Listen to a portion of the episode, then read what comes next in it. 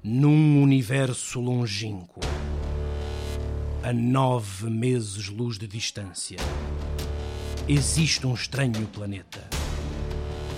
Aqui os rios são de bolsado, as peças de Lego estão por todo lado e a birra está sempre à espreita. Mas do nada surge ela. Cuida da casa e dos filhos, mas também é romântica. Para o bebê dormir, até investiga física quântica. É uma profissional de sucesso e cuida da sua imagem. Ela é Mãe Coragem. Episódio 6 A Coragem de Ser Mãe Imperfeita com Rita Rosa. Olá a todos e a todas, bem-vindos a mais um episódio de Mãe Coragem. Esta semana estou à conversa com a Rita Rosa, que é a fundadora da marca Nativa Tribe, e ela traz-nos um tema muito importante na maternidade que é quando o bebê é muito pequeno, nós damos tudo e estamos sempre ao serviço do bebê, ela é sempre a prioridade, até que chega um momento em que nós já não conseguimos dar mais e temos de começar aos poucos a trabalhar e a focar-nos também um bocadinho em nós. E foi isso que aconteceu com a Rita. Ela teve durante muito tempo a dar tudo e depois chegou um momento em que já estava completamente escutada e isso lembra-nos todos os dias que mesmo apesar de sermos mães, temos de cuidar de nós, temos de trazer esse autocuidado de uma forma muito intencional para a nossa vida, porque é algo que não acontece de uma forma automática quando o bebê é muito pequenino. Espero que se sintam inspirados e inspiradas na história da Rita. Entretanto, queria dizer-vos que, para já, depois deste episódio com a Rita Rosa, nós vamos fazer uma pausa numa encoragem. Era algo que eu não estava nada à espera que acontecesse, porque acho que é mesmo importante aquilo que está aqui a acontecer numa encoragem, todo o propósito deste, deste segmento. Mas nós estamos a sentir que Agora, com o isolamento, há muito conteúdo disponível online e que está tudo um bocadinho disperso e não vale a pena nós estarmos a produzir conteúdo extra neste contexto sobretudo porque também estamos numa fase em que está a ser difícil para nós gerir tudo aquilo que temos para fazer enquanto profissionais, enquanto família, e por isso tivemos de sentar-nos, conversar, ver tudo o que temos para fazer e ser realistas. E neste momento temos outras prioridades, mas não se preocupem porque o Mãe Coragem vai voltar. Simplesmente eu sinto mesmo que agora, durante o isolamento, estamos todos a consumir muitos lives no Instagram, muita coisa gratuita, ferramentas online gratuitas espetaculares, então estamos todos mais dispersos. E por isso eu acho que o Mãe Coragem não está a ter a atenção e o destaque que merece, e por isso eu prefiro esperar um bocadinho para que as coisas acalmem e então daqui a uns tempos voltar a trazer-vos este segmento que eu acho espetacular. Mas não me queria ir embora sem fechar com chave de ouro e que é a partilha da Rita Rosa. Olá! Muito grata pelo convite. O meu nome é Rita, eu sou mãe de um menino de quase 4 anos e tive assim uma caminhada também bastante atribulada, como todas nós, de muitos desafios e eu acho que aquilo que mais me marcou e quando me ponho a refletir assim esta caminhada da maternidade, eu diria que os limites em paralelo com a nossa voz interior e a ligação connosco foi aquilo que mais me, me marcou e a maior aprendizagem que, que tive, porque senti um, que a privação de sono foi, foi algo que marcou muito uhum. e, e decidiu muita coisa na nossa vida enquanto família. Então, aos 18 meses do Lucas, eu ainda não dormia duas, três horas de seguida. Uau, devia estar exausta. Então, o que eu fazia era, ok, já que eu não durmo, eu vou para o computador. Então aqui vem muito este. Um, e sentia-me completamente perdida, não é? Portanto, houve bastantes desafios de saúde, desafios não, convites, e, e, eu não estava realmente ligada ao suficiente. Eu cheguei a um ponto que comecei a duvidar de mim, de tudo, de todos, e procurava muito respostas externas, não é? Soluções, procurava profissionais, procurava isto, procurava aquilo. E eles são, sem dúvida, o maior catalisador para a nossa, o nosso crescimento, o nosso desenvolvimento, descoberta, evolução pessoal, a todos os níveis E então a privação de sono foi aquilo que me fez reinventar, redescobrir enquanto mulher, enquanto profissional, enquanto filha, enquanto mãe, enquanto. Todas as partes de mim foram reinventadas e reformuladas. E hum, algo que eu, que eu realmente gostava de poder dizer a todas as mulheres é ouvir, respeitar estes limites porque parece que nós vamos aguentando, vamos aguentando, mas não sei se é porque na prática clínica eu tenho depois uma amostra tão grande de mulheres a, a vivenciarem esta experiência que é, se eu puder mesmo dizer é isto, porque vai nos mudar como mães, vai mudar a intenção com que nós agimos, deixa de ser a partir de um ponto de amor em muitos dos momentos, e então eu acho que isso não se pode perder. Uh, não sou rígida em nada, não, não, nunca gosto de dar conselhos, mas a minha fatura a nível de saúde foi tão cara por esta privação, por pôr o meu filho em primeiro lugar e acima de tudo e de todos, e por achar que uma mãe perfeita tem que aguentar, isto faz parte, nós temos que. Portanto, eu meti tudo isso na cabeça, então eu ultrapassei, mas mais do que ultrapassado os meus limites, porque eu já nem os reconhecia, não é? Portanto, ao ponto de não ser bem seguro andar de carro durante o dia, por exemplo, porque foram, foram mesmo 18 meses sem, sem duas, três horas de sono. Claro que depois conseguimos entender muitos porquês com os diagnósticos que recebemos e tudo mais, mas é procurar muito e, e acreditar que nós somos as co-criadoras da nossa realidade e isto pode trazer um sentimento de culpa avassalador. Mas eu quero dizer que também pode ser super empoderador, porque quando nós percebemos que temos o poder de mudar, então a magia acontece.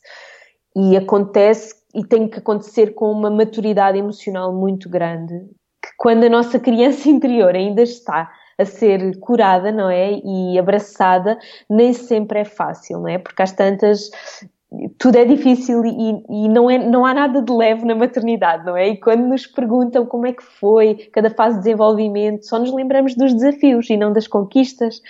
Então eu acho que se por vezes tivermos que efetivamente não estar 24 horas agarradas ao nosso bebê para poder tomar algo que nos vai nutrir, chorar, gritar, o que for, ir para a natureza, então eu acho que isso é prioritário. Mesmo quando se tem um recém-nascido que precisa de 24 horas de contacto pele com pele e maminha.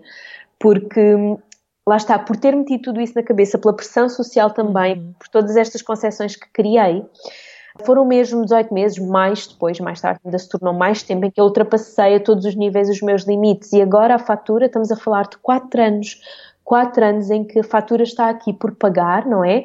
Que na realidade é apenas um convite para eu cuidar de mim e me amar acima de tudo e de todos, sem descurar o amor, não é, da família, mas quero, uhum. quero apenas passar que em mim afetou mesmo o que eu sentia da maternidade. Porque eu sempre sonhei ser mãe, mas realmente mudou tanta coisa que acho que há uma luz em nós que não merece ser apagada por este tipo de limites ultrapassados. Portanto, acho que é uma linha mesmo muito fina que pode mudar tudo e, e realmente quando se convive diariamente com mães a, a passar por depressão pós-parto, nós percebemos isto, não é? Percebemos que e, e despirmos-nos e sermos honestas e pedir ajuda. Eu não consigo ver o meu bebê uhum. à frente. Não foi o meu caso, no meu caso eu, eu, tive o contrário, eu queria estar sempre com ele, porque uma mãe perfeita efetivamente tem que estar sempre presente e, e garantir as necessidades, e ele não pode chorar, etc. Até que nós Bem, é só mesmo mais tarde que nós percebemos.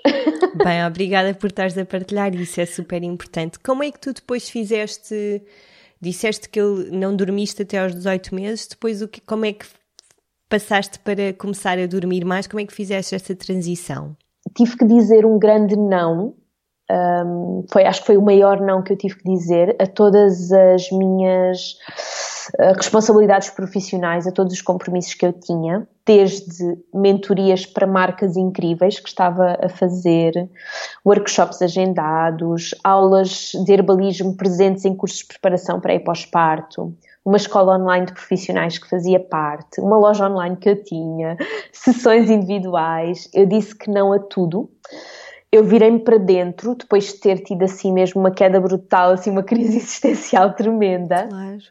E eu foi, assim, a minha terapia acabou por ser as plantas, porque foi nelas que eu reconheci em mim a minha verdade, eu despi-me de tudo um, e eu percebi realmente que, porque eu, eu acho que tinha desistido um bocadinho da minha saúde, e da, da, realidade. Depois, claro, também eu pesquisei imenso tudo sobre o sono e o foco, mais do que terapias, mais do que o que quer que fosse de profissionais com foco no meu bebê, foi comigo eu fui o foco, eu mudei tanta coisa, eu recorri a muitas plantas que fizeram toda, toda a diferença, mas houve uma rendição, houve um dizer que não a todos, os tais limites, não é?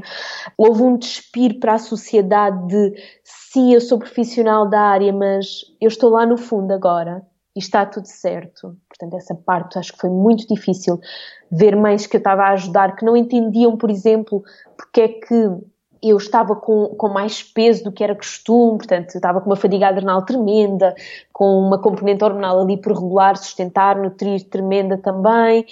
Uh, portanto, eu dava tudo a tudo e a todos, não é? E achava que tinha que estar.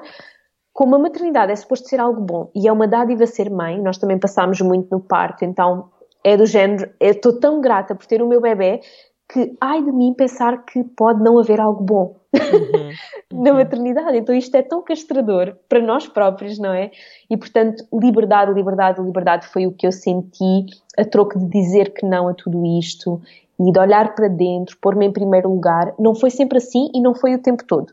Foi, foi uma construção muito, muito natural que teve que acontecer uh, com ajudas profissionais incríveis. Portanto, foi foi a maior viagem de desenvolvimento pessoal que eu fiz e que, que, realmente agora eu vejo que eu não perdi nada, porque há sempre aquele receio e nem sempre também, por exemplo, no meu caso, houve pacientes que não lidaram nada bem. Eu tive que estar muito tempo sem estar a dar consultas, mas eu acho que me renasci agora, sou mais e melhor para servir o outro, para me servir a mim, a minha família. E todos os dias há momentos de queda e de ascensão e abraçar esta ciclicidade e esta verdade de forma nua e crua e relativizar e rir, e às vezes eles vão estar a chorar e, e nós vamos ter que rir de desespero de não saber o que fazer, mas uhum. bem, leveza, leveza, diversão e pensar, às vezes se tivermos esta capacidade de olhar para trás, como é que eu gostava que o meu filho recordasse este momento de mim, como é que eu gostava que a minha mãe tivesse lidado nesta situação, então, às vezes, ele está só com raiva e eu chego ali e abraço, eu não tenho nada para dizer. Rendermos que não vamos sempre saber o que dizer, o que fazer, mas se agirmos a partir de um ponto de consciência, de amor e de humildade, eu acho que ao olhar para trás não vai haver arrependimento e culpa. Vai haver diversão, vai haver paixão, vai haver uhum. admiração por nós próprias. E é assim, um, uma escadinha de cada vez. Portanto, eu acho que, eu sei que toda a gente ouve isto, pôr-nos em primeiro lugar, eu acho que é, é, tão falado e tão difícil de se pôr na prática, mas o pôr em primeiro lugar eu diria que é, é mesmo essencial. E quando digo primeiro lugar, não é, naquela, não é naquela estrutura piramidal em que eu estou em cima e depois uhum. está o outro, é ao mesmo nível. Uhum. Ao mesmo nível eu estou a dar de comer a ele, ele está a comer uma papa, eu não tive tempo, eu vou comer também uma papa, pronto, não, não interessa.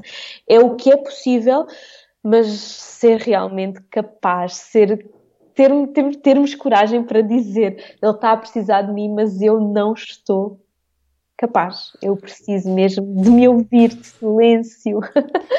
Eu só estou a perceber isso agora, a importância do autocuidado, de descansarmos, de estar bem emocionalmente. Agora é que eu percebo a importância que isso tem. Claro que antes eu dava importância, mas agora é isto é absolutamente essencial porque só assim eu também eu só consigo. vi mais tarde. Pois. É só mais tarde, porque nós também estamos tão babadas, eles são tão lindos, eles são cada conquista que eles fazem é tão incrível, é uhum. tão Bem, eu lembro-me de não dormir, mas de olhar para ele e de, sei lá, é, é, tudo é uma dádiva. E às tantas, é por isso que eu digo, é que é tão fácil depois chegar uma fatura à casa, digamos assim, não é?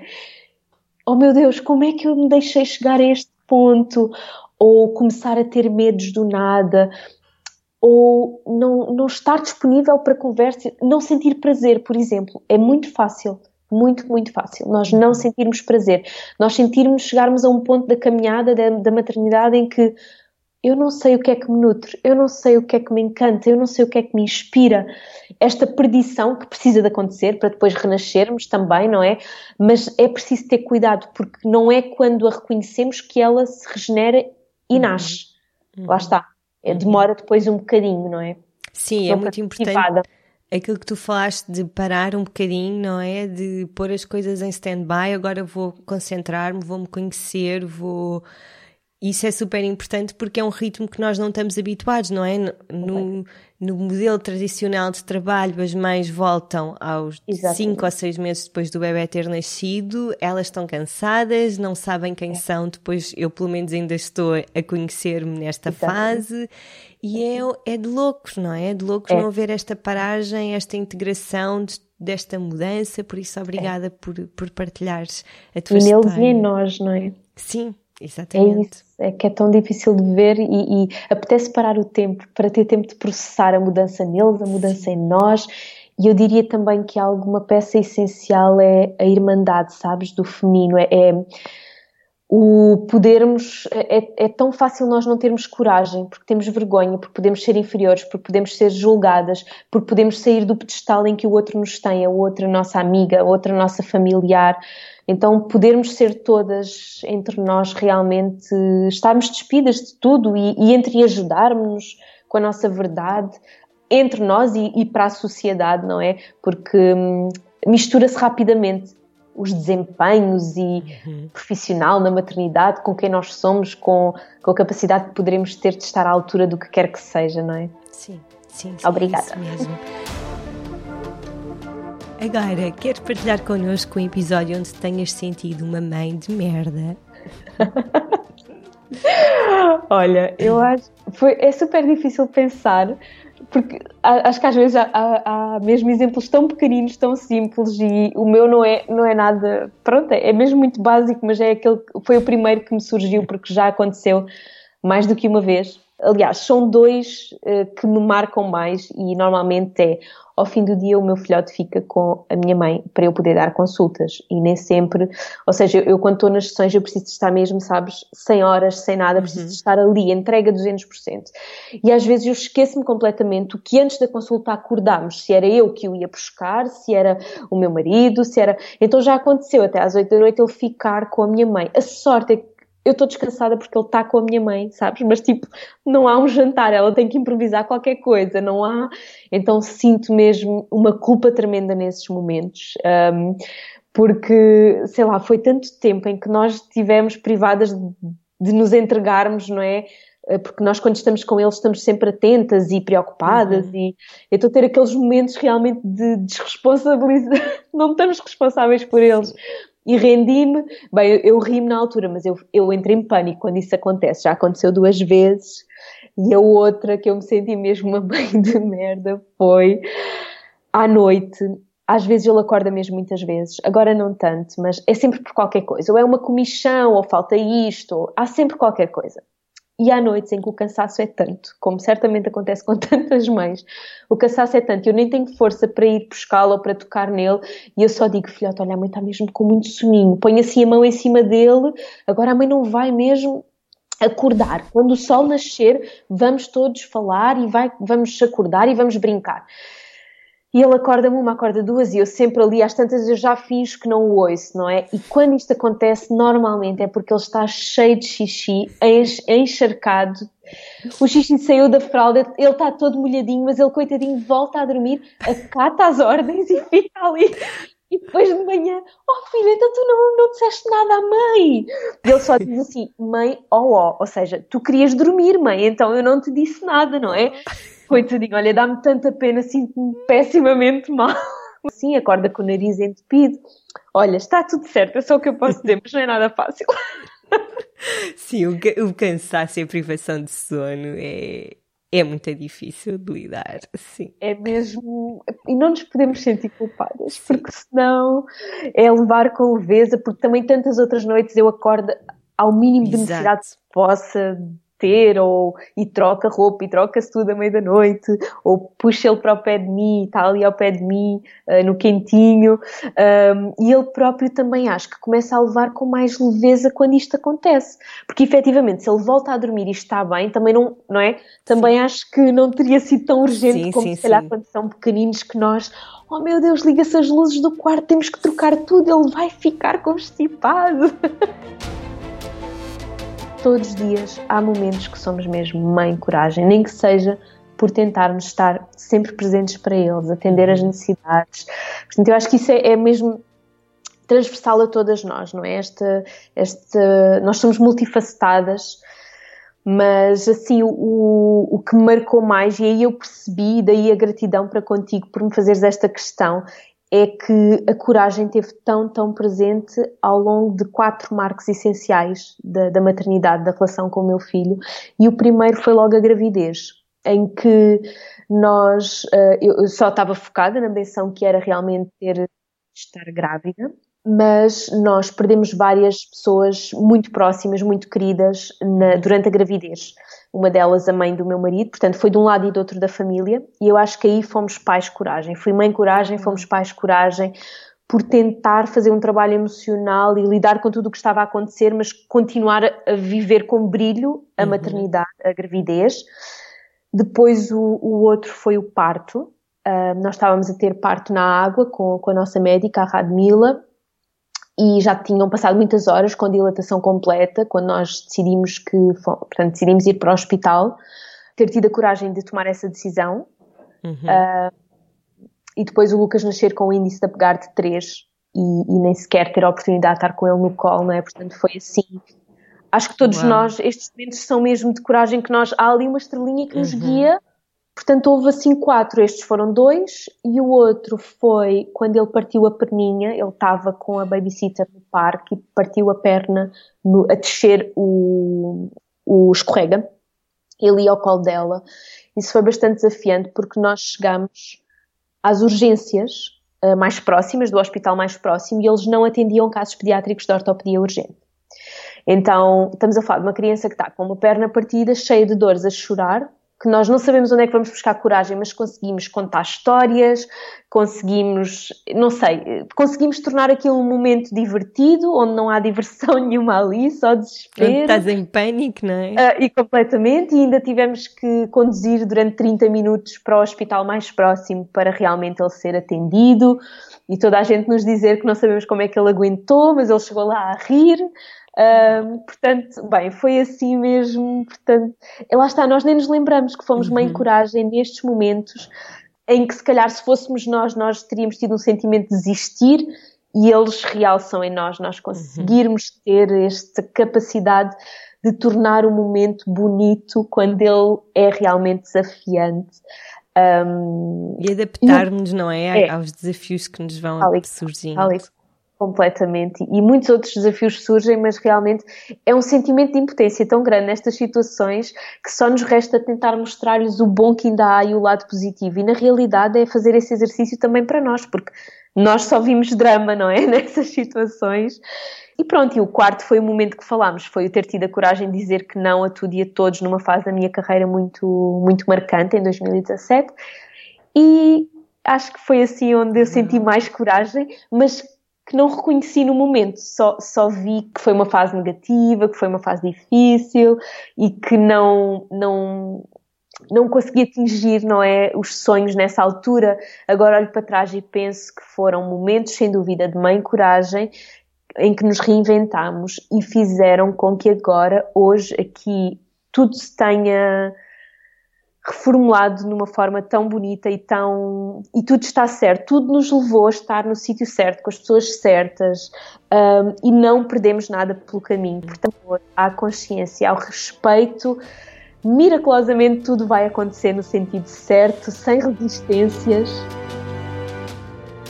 Obrigada a todos e a todas. Nós prometemos voltar em breve. Avisaremos no oficina de segunda-feira quando isso acontecer e obrigada sempre pelo vosso apoio.